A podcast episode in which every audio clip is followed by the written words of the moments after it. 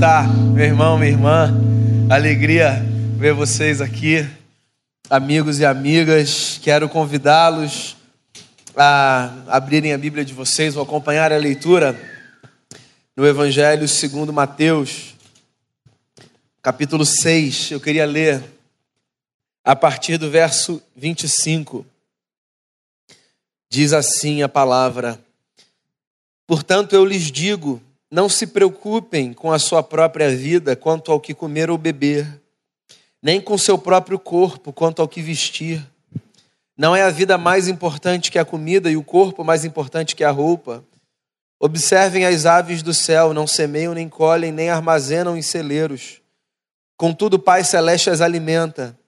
Não tem vocês muito mais valor do que elas? Quem de vocês, por mais que se preocupe, pode acrescentar uma hora que seja a sua vida? Porque vocês se preocupam com roupas. Vejam como crescem os lírios do campo, eles não trabalham nem tecem. Contudo, eu lhes digo que nem Salomão, em todo o seu esplendor, vestiu-se como um deles. Se Deus veste assim a erva do campo, que hoje existe e amanhã é lançada ao fogo, não vestirá muito mais a vocês, homens de pequena fé. Portanto, não se preocupem dizendo o que vamos comer, ou o que vamos beber, ou o que vamos vestir, pois os pagãos é que correm atrás destas coisas. Mas o Pai Celestial sabe que vocês precisam delas. Busquem, pois, em primeiro lugar o reino de Deus e a sua justiça, e todas essas coisas lhes serão acrescentadas. Portanto, não se preocupem com o amanhã, pois o amanhã trará as suas próprias preocupações. Basta a cada dia o seu próprio mal. Palavras de Jesus de Nazaré, nosso Senhor. Você sabe que estimam-se que no mundo hoje 264 milhões de pessoas sofram de ansiedade. E eu não estou falando da ansiedade enquanto esse fenômeno que a gente simplesmente aponta, olha para o fulano um pouco mais inquieto e diz assim: você é ansioso, cara. O que eu estou dizendo é que aproximadamente 60, é, 264 milhões de pessoas no mundo recebem um diagnóstico de algum transtorno relacionado ao espectro da ansiedade. No mundo, veja só, nós brasileiros somos os campeões de um campeonato que não é muito legal participar, vamos combinar, né? 9,3% da população brasileira sofre de ansiedade diagnosticada. Ou seja, é muito fácil que ao falar sobre um assunto como esse, eu esteja falando de um mal que te toca diretamente ou indiretamente. Porque se você não é diagnosticadamente uma pessoa ansiosa, é muito provável que você conviva com uma ou mais pessoas que sofrem desse mal. É um mal que nos assola a todos, considerado por alguns como o mal do século. E é curioso pensar que há cerca de dois mil anos, Jesus de Nazaré, o nosso Senhor, de alguma forma, falou sobre esse problema. Não, obviamente, do ponto de vista científico. Seria um anacronismo dizer que Jesus falou sobre ansiedade como a gente pensa na ansiedade hoje. Mas me parece que Jesus, um observador da vida que era, percebeu nos seus amigos e nas multidões que o seguiam alguns comportamentos de inquietude. E Jesus resolveu tratar desse tema numa das mensagens mais emblemáticas que a gente tem conhecimento de Jesus ter pregado, que é uma mensagem conhecida como Sermão do Monte ou Sermão da Montanha. Então, se você não está muito familiarizado com o texto sagrado, no Evangelho segundo Mateus, do capítulo 6, 5 perdão, até o capítulo 7, você tem um compilado de textos que formam o Sermão da Montanha, que foi uma mensagem que Jesus pregou do alto de um monte, daí o nome Sermão da Montanha, quando ele tinha os seus discípulos aos seus pés e uma multidão que o seguia. Jesus se assentou e começou a ensinar as multidões. E Mateus apresenta para a gente esse texto todo compilado. Lucas, outro evangelista, espalha pedaços dessa mensagem no seu livro. Fato é que Jesus, em algum momento, se reuniu com seus amigos e começou a ensinar para eles sobre a vida. E das muitas coisas que Jesus falou, Jesus falou do problema da ansiedade, que é um problema que nos toca. E eu queria que a gente pensasse um pouco nisso hoje. Porque, como eu mencionei hoje de manhã, esse período de fim de ano, mesmo que de forma muito simbólica, ele acaba provocando na gente uma certa angústia e uma certa expectativa e sensações distintas. Quando a gente para e olha para trás e a gente vê, por exemplo, é, a gente não conseguiu cumprir tudo que a gente planejou na nossa lista. Ficaram algumas pendências. Ou quando a gente olha para frente e a gente pensa coisas do tipo: e como é que vai ser? O cenário não está tão legal, as coisas estão meio instáveis. O ano de 2019 talvez não tenha sido o melhor para você. Como é que vai ser o ano de 2020? Perguntas dessa natureza que dizem respeito à vida assolam a nossa mente e o nosso coração, certo? E eu acho que esse texto, meus amigos e amigas, é um texto muito apropriado para a gente preparar o coração para essa virada de ano. Como é que a gente pode aprender de Jesus de Nazaré, um homem simples, mas cheio de sabedoria, a lidar com as preocupações da vida, que nos são comuns a todos. A sua história é a sua história, diferente da minha. Existem particularidades que dizem respeito à sua jornada. E existem particularidades que dizem respeito à minha jornada. Mas também é verdade que todos nós podemos desenhar um solo comum sobre o qual todos nós caminhamos, de tal forma que um texto como esse pode falar de forma muito profunda ao seu coração e ao meu coração, ainda que nós estejamos vivendo momentos diferentes da vida. Então Jesus começa com uma provocação que, com todo respeito ao mestre, parece não fazer muito sentido, porque ele começa dizendo assim: não se preocupem com amanhã. E aí eu pergunto a você: quem é a pessoa que não se preocupa com amanhã? Como é que a gente consegue viver, diz aí, de verdade, sem cultivar preocupações com relação ao futuro? A nossa relação com o tempo é uma relação bem curiosa. A gente tem o presente, que de fato é o único tempo que a gente tem. A gente tem um tempo que passou, que a gente chama de passado, ao qual a gente está preso muitas vezes, e a gente tem esse tempo ilusório, que só existe enquanto projeção, porque ninguém tem controle sobre a história, para dizer que esse tempo vai chegar, que a gente chama de futuro. Em tese, a vida é essa experiência que a gente vive no presente. Em tese, é isso. E o passado é o que a gente tem de registro e o futuro é o que a gente tem de expectativa. Então, em tese, a jornada deveria ser assim: a gente vive o agora, empurrado pelo passado, pelo que há de melhor e de pior, porque a gente não consegue se desvencilhar da história, e puxado pelo futuro, que tem a ver com os nossos sonhos, com os nossos projetos, com os nossos desejos, com as nossas expectativas. Esse é o em tese. Essa é a teoria. Qual é a prática? A prática é que a gente está no presente, porque a gente não consegue fugir dele, mas geralmente ou com a cabeça presa no passado ou presa no futuro. E aí, no caso da ansiedade, a cabeça está mais presa no futuro do que no passado. E ela tem a ver com essa angústia que a gente vive decorrente das muitas preocupações que nos invadem. Como será o amanhã? Com que dinheiro eu vou pagar as contas que eu tenho para pagar? Como é que eu vou fazer para dar conta dessa quantidade de trabalho que eu deixei para a última hora e eu não vou conseguir entregar? E perguntas outras e mil que surgem. E perguntas básicas como: com o que, que eu vou me vestir? O que, que eu vou comer? O que, que eu vou ter para beber? Jesus olha para aquela gente que sofria porque se lembre de um negócio: os discípulos de Jesus não faziam parte, na sua maioria, de uma camada privilegiada da sociedade. Os discípulos de Jesus faziam parte das camadas mais baixas da sociedade. O que significa que aquela gente era, possivelmente, gente que se perguntava: e aí, qual vai ser o almoço amanhã? Vai ter almoço amanhã? Entre os ouvintes de Jesus havia gente que possivelmente se perguntaria se teria roupa para o outro dia. Porque Jesus era um sujeito, ele mesmo, pobre, que vivia à margem e que tinha como seguidores e seguidoras homens e mulheres que também viviam à margem. E pessoas que vivem à margem fazem perguntas que nós não necessariamente fazemos.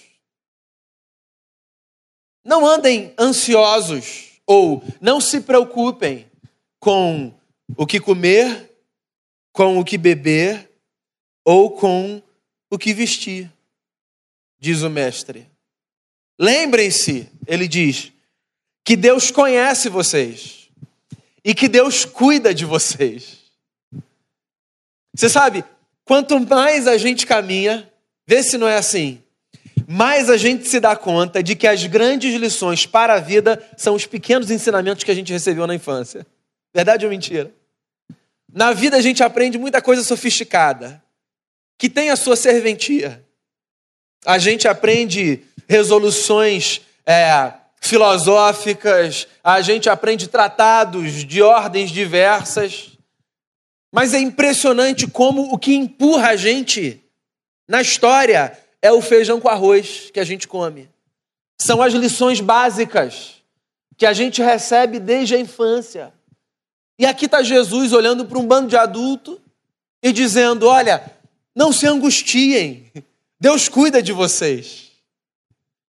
Pois você sabe que do alto da nossa sofisticação, e no meio das muitas preocupações que a gente tem na vida, que fazem com que a gente experimente, não do ponto de vista científico necessariamente, mas do ponto de vista do senso comum, esse lugar da ansiedade, da inquietude, no meio das muitas preocupações que a gente tem, é bom que às vezes alguém nos lembre que nós não precisamos nos preocupar, porque Deus cuida da gente.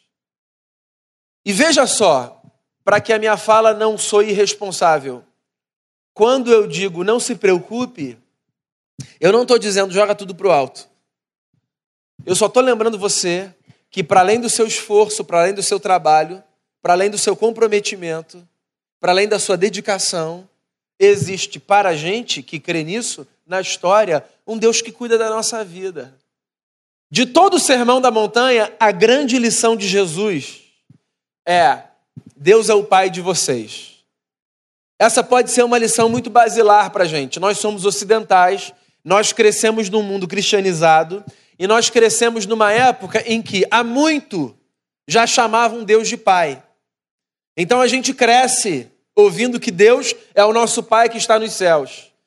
A pessoa pode não ser religiosa, ela vai provavelmente dizer em algum momento da sua vida coisas do tipo: pera lá, eu também sou filho de Deus, certo? Ou seja, para gente, pensar Deus como Pai é lugar comum, não é inédito, não é surpreendente. Pois, para o contexto religioso de Jesus, chamar Deus de Pai era não apenas inédito, mas um escândalo. Jesus era um judeu, e para os judeus só havia uma forma de você conceber a paternidade divina: Deus como Pai de todos. Deus é, Deus é pai da nação de Israel. Jesus chega no cenário religioso e diz assim: Deus é não apenas pai de todos, mas é também nosso pai individualmente. Ou seja, Jesus desconstrói a ideia de uma paternidade coletiva e distante e traz para o lugar dela a compreensão de uma paternidade individual e próxima. Então, o que Jesus está dizendo é o seguinte: se nós temos na vida um Deus que é nosso Pai, então nós podemos regular o nível de preocupação que nós temos. Porque se Ele é nosso Pai e nós sabemos o que significa ser um Pai, então Ele vai dar conta da nossa história. Eu me lembro de uma tirinha do Calvin e do Haroldo, e eu sou fascinado com aquelas tirinhas, sabe? Do Calvin, Haroldo, é, Charlie Brown. Mafalda, acho que elas têm umas, umas profundidades filosóficas assim, despretensiosas, sensacionais. Tem uma tirinha que o Calvin e o Haroldo veem um bichinho morto ou morrendo, e aí um diz assim para o outro, o Haroldo diz para o Calvin, e agora? O que, que a gente vai fazer? E aí o Calvin diz assim, vamos lá que eu vou chamar a minha mãe. Aí o Haroldo responde: Mas será que sua mãe vai saber fazer alguma coisa? E aí a resposta do Calvin é assim: Claro, não deixam você ser mãe se você não souber fazer tudo. Substitui mãe por pai. Porque para a cultura de Jesus não se falava tanto em mãe. Era uma cultura paternalista, machista. O apreço que a gente tem hoje pela ideia da maternidade, que é devido de fato, os judeus tinham pela ideia da paternidade, que não precisa entrar em disputa aqui. Mãe pai, Deus é nossa mãe barra pai. Vai. Pois então, quando Jesus diz assim, não se preocupem, os pagãos é que se preocupam com essas coisas. Deus é o pai de vocês. O que ele está dizendo é: fiquem tranquilos. Deus, o pai de vocês, dá conta das coisas. E vocês sabem, amigos e amigas, às vezes na vida a gente só precisa ser lembrado disso. Deus dá conta. Nos meus momentos de angústia, eu gosto muito de me lembrar do fato de que tudo aquilo que escapa por entre os meus dedos, de alguma forma, para nas mãos do Deus que se apresenta para mim como um pai e que cuida da minha vida. Pois então, eu queria dizer isso a você nessa noite, no último domingo desse ano. Você não precisa cultivar no coração essa ansiedade que faz com que você não viva o presente, às vezes preso nos medos do passado e assombrado pelas muitas possibilidades do futuro. Porque Deus, meu amigo e minha amiga, é o seu Pai. Eu tenho um amigo que diz que muitas vezes, quando nós evangelizamos as pessoas, nós fazemos de forma errada. Porque, segundo ele, a gente geralmente olha para as pessoas e diz assim: vem cá, você não quer aceitar Jesus? Você pode se tornar um filho de Deus. E ele diz assim: não, na verdade, o que a gente tem de dizer é outra coisa. A gente não tem de dizer para as pessoas que elas podem se tornar filhas de Deus. A gente tem que dar a notícia para as pessoas de que talvez elas não saibam, mas elas têm um pai. Porque Deus é o nosso pai que se apresenta assim. E que por causa de Jesus abre espaço no coração dessa família para todo novo filho e toda nova filha. Para que esse novo filho e essa nova filha possam viver uma vida diferente. Que não tem a ver meus irmãos e irmãs, com um tipo de vida que nos coloca acima das outras pessoas. Só tem a ver com um tipo de vida que nos faz acreditar que nesse mundo louco de disputas mil, onde nós matamos leões por dia para sobreviver, existe um Deus que é nosso Pai e que cuida da gente. Às vezes, a gente não consegue perceber isso. E é por isso que Jesus olha para aquela gente e diz assim: Vocês já viram as aves nos céus? Como elas voam, sem nem se dar conta de que Deus, o Criador, cuida delas? Vocês já viram as flores do campo? A beleza delas, maior, disse Jesus, do que a roupa mais bonita de Salomão, o grande rei de Israel? Pois então, se Deus cuida assim dos pássaros dos céus, e se Deus cuida assim das flores do campo, por que Ele não cuidaria assim de mim e de você? A verdade é que às vezes a gente precisa olhar para o lado, para cima e para fora, para a gente conseguir perceber o cuidado de Deus do lado de dentro. A verdade é que o mundo às vezes é um grande espelho que possibilita que a gente veja o que está acontecendo do lado de cá. Então, vê se não é assim. Inevitavelmente, a nossa história ela é construída de forma comparativa. Nós olhamos para o que temos, olhamos para os que têm mais e às vezes falamos, poxa, eu queria tanto ter. Olhamos para os que têm menos e falamos o quê? Puxa, eu tenho tanto. A gente se compara e a gente vai regulando a nossa história dessa forma. Pois então, Jesus, de alguma forma, ensina a gente a usar essa visão comparativa da vida, não para a gente entrar numa disputa com o próximo, mas para a gente perceber como Deus está cuidando da gente. E Ele sempre cuida. Ele cuida do outro, Ele cuida de mim. Ele cuida de mim ao cuidar do outro.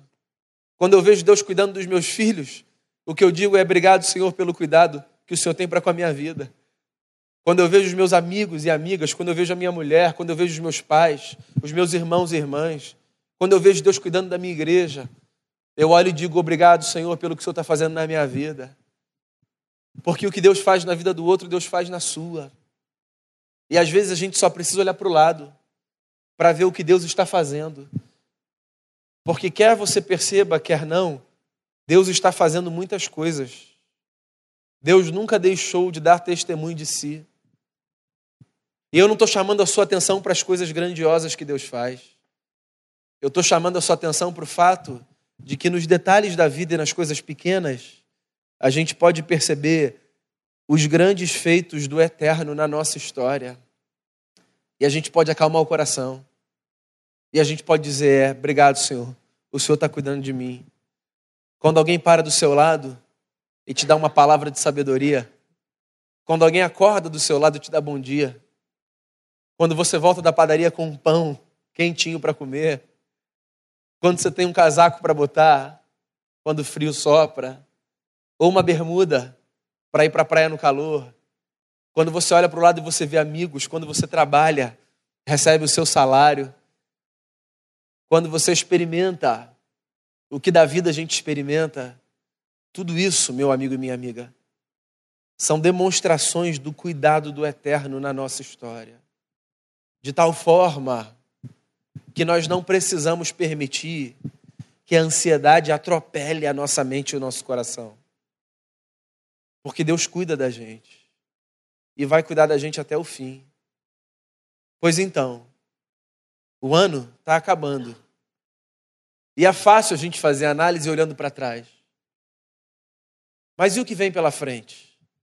Como é que vai ser? E aí? No seu trabalho, 2020 vai ser melhor ou vai ser pior? Na sua família, as notícias que virão serão melhores ou serão piores? Na sua cidade, o cenário, o que, que vai acontecer? Nós não somos de uma gente que joga o jogo do contente e finge que nada está acontecendo e acha que o mundo é um grande parque da Disney e vive de forma alienada. Nós reconhecemos as durezas da vida. É por isso que as preocupações invadem a nossa mente. No entanto, nós guardamos no coração a confiança em Jesus. O Jesus que diz: Deus cuida de vocês. Portanto, diz o Mestre, não se preocupem dizendo o que comeremos, o que beberemos, ou com o que nos vestiremos. Busquem, em primeiro lugar, o reino de Deus e a sua justiça, e todas estas coisas vos serão acrescentadas. O que, veja só, não é sinônimo de se dedique em primeiro lugar à igreja e a sua vida vai entrar nos eixos. O que eu já vi de gente lendo esse texto, parando nesse finalzinho e dizendo assim: Busquem, pois, em primeiro lugar o reino de Deus e a sua justiça, e todas as demais coisas vos serão acrescentadas. Portanto, irmãos e irmãs, prioridade para 2020, igreja. Viva na igreja, de segunda a sexta. E se você se dedicar integralmente à igreja, a sua vida vai deslanchar. Quer que eu fale a verdade? Não, não é por aí. Não é por aí. Buscar o reino e a justiça não é virar um religioso de carteirinha. Não é isso. Buscar o reino e a justiça é viver dentro da igreja e fora da igreja embebido dos valores do evangelho de Jesus. E está no seu trabalho, está na sua casa, está com seus amigos, está aqui na igreja, está pelas ruas da cidade ou em qualquer lugar, pensando como é que eu posso ser aqui nesse lugar alguém que vive os valores do Evangelho de Jesus e desfruta do cuidado de Jesus. É isso. E aí o que Jesus está dizendo é que quando a gente busca o reino e a justiça, quando a gente vive assim, a gente percebe um negócio que quando a gente está com outra perspectiva, a gente não percebe. E que negócio é esse? A gente percebe Deus cuidando da gente. E aí a vida ganha outro sabor e outra beleza. Pois então, busque o reino e a sua justiça. Organize a sua vida a partir de Deus, convidando-o para todas as demais áreas da sua existência. Chama Deus para a sua forma de conceber trabalho. Chama Deus para a sua maneira de encarar relacionamento. Chama Deus para a sua forma de pensar cidadania. Chama Deus para onde você for quando você sair da igreja. E Ele cuida de você. E Ele cuida de mim. E surpreendentemente, não que isso seja um encorajamento, mesmo quando você se esquecer de Deus, Ele vai continuar cuidando de você. Porque Deus é assim. Ele cuida da gente. E eu acho que essa é a maior notícia que a gente tem para receber e para passar. Então, mantenha o seu coração pacificado. Deus, o nosso Pai, cuida da gente. Viva cada dia de uma vez. Porque, como disse o Mestre, basta a cada dia o seu mal. Descanse nos braços do Eterno. Porque alguém nos ensinou em algum momento na história que aquele que criou todas as coisas é o nosso Pai. E a gente cantou, eu me lembro disso. Ainda há pouco, meia hora, no máximo.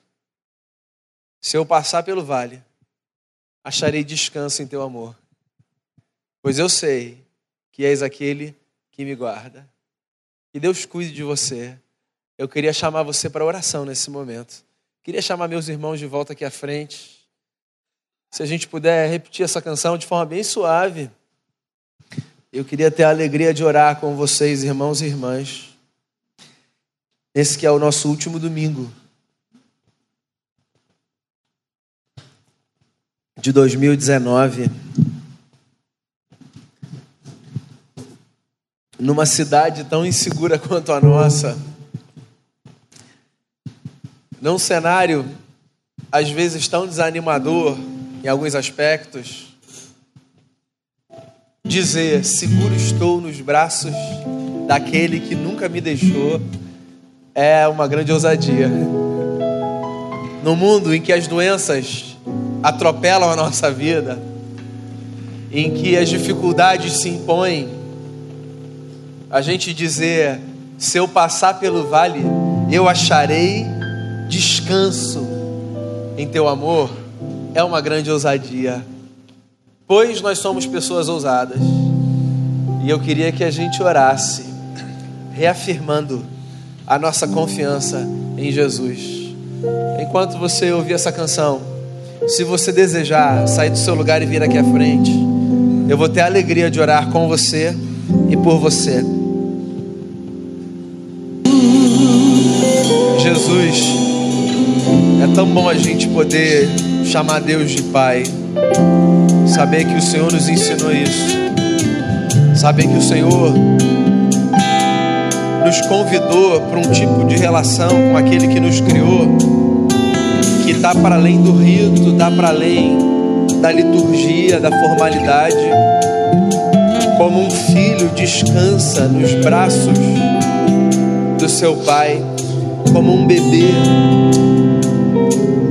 encontra paz no colo da sua mãe, assim nós descansamos no braço, nos braços daquele que nos fez. Foi o Senhor quem nos ensinou isso. E esse mundo é um mundo de tantas preocupações, tantas. É difícil a gente passar um dia sem se preocupar. A gente sabe que por toda a nossa vida a gente vai guardar preocupação. Mas a gente reconhece também que às vezes o peso de algumas preocupações vem numa sobrecarga que a gente pode cortar. E é isso que eu queria pedir ao Senhor nessa noite. Tira da gente essa sobrecarga. Tira dos nossos ombros esse peso excessivo que paralisa a gente, que enche a gente de medo, faz com que a gente faça mais pergunta do que a gente precisaria fazer.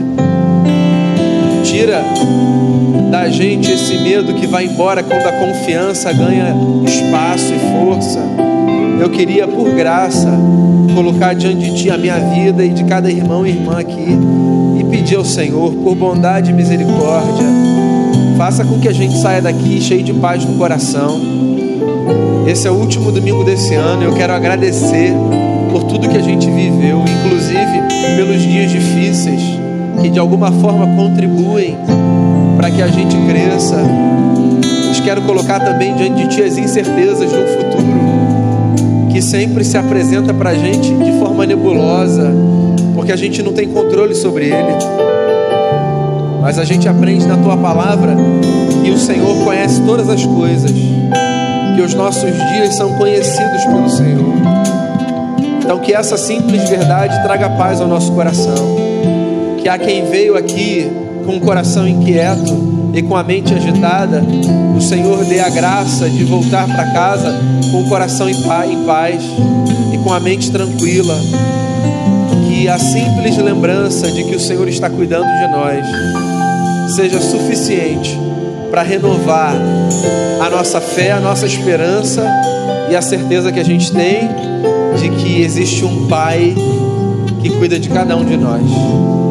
Eu peço que o Senhor nos contemple nas nossas necessidades e continue a nos mostrar que o que Jesus disse há dois mil anos permanece sendo verdadeiro a nosso respeito hoje e daqui para frente. Assim eu te agradeço, orando em nome de Jesus, o nosso Senhor. Amém.